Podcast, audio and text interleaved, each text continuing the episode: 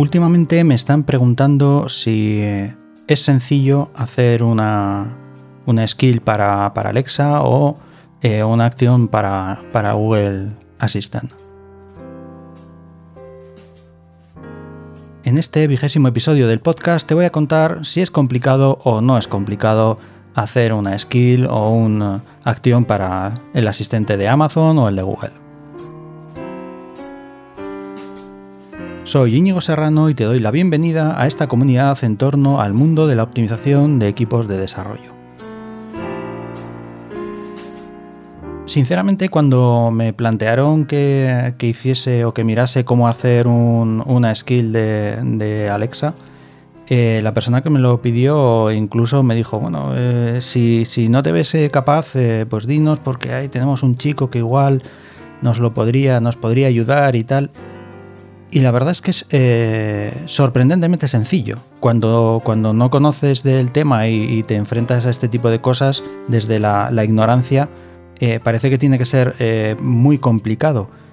Y la verdad es que a nivel de, código fuente, o sea, de lo que el código que hay que escribir, es tremendamente sencillo. es decir, no tiene una complejidad muy grande. La verdad es que no hay que escribir mucho código y lo que es la parte que aparentemente es eh, más complicada, la verdad es que te lo dan bastante, bastante sencillito, ¿no? Tanto, tanto Amazon como Google. Que eh, la verdad es que el, planteamiento que tienen es bastante, bastante parecido.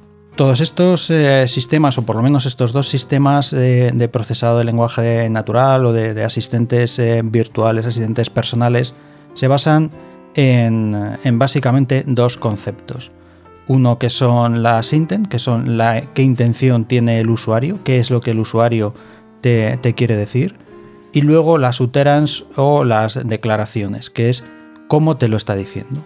Por ejemplo, si nosotros queremos decirle a nuestro asistente que pare, podemos decírselo con stop, con párate, calla, etcétera, etcétera, etcétera.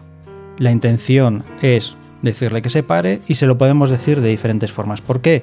Pues porque realmente las personas eh, no hablamos eh, igual, utilizamos muchos, eh, muchos sinónimos para decir, para decir las cosas. Entonces, claro, una de las, de las ventajas que tienen estos asistentes con respecto a sistemas tradicionales, pues el, el típico sistema que había en las eh, cuando llamas por teléfonos no a los call centers no de eh, para tal opción pulse uno para tal opción otra pulse dos que es como muy muy limitado.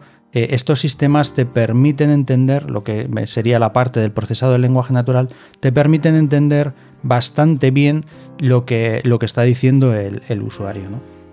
Y la verdad es que una vez que configuras eso, le pones eh, cuál es el nombre de la intención y, los ejemplos que, pueden decir con, una serie de parámetros, en, Google se llaman parámetros, en Alexa se llaman slots, luego lo que es el código, el código fuente que, tienes que hacer es eh, tremendamente, tremendamente sencillo.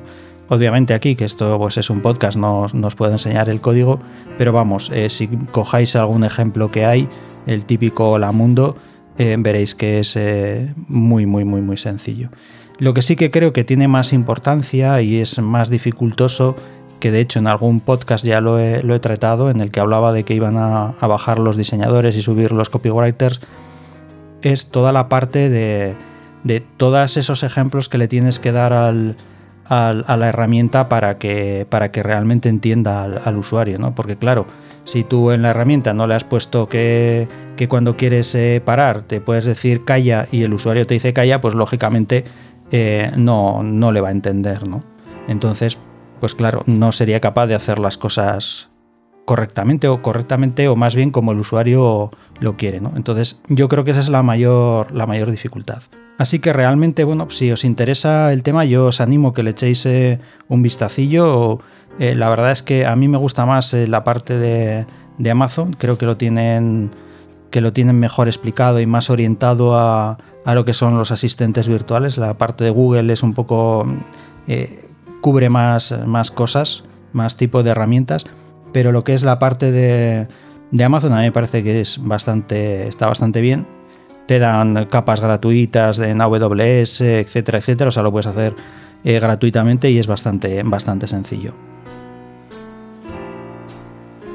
Así que si te animas a hacer una skill para, para Alexa o te animas a hacer un, un action para, para lo que sería el Google Assistant, eh, cuéntanos que, realmente bueno, nos, nos, interesa ir conociendo eh, cuáles son las experiencias dentro de esta, de esta comunidad de, que tenemos aquí con, con, respecto a la optimización de equipos de desarrollo para ir un poco entre todos conociendo qué, qué, experiencias vamos, vamos teniendo. Y hasta aquí la píldora de hoy. Espero que haya sido de tu interés y ya sabes, si quieres más contenido, no dudes en pasar por mi página web en www.inigoserrano.com, con N, no con ñ.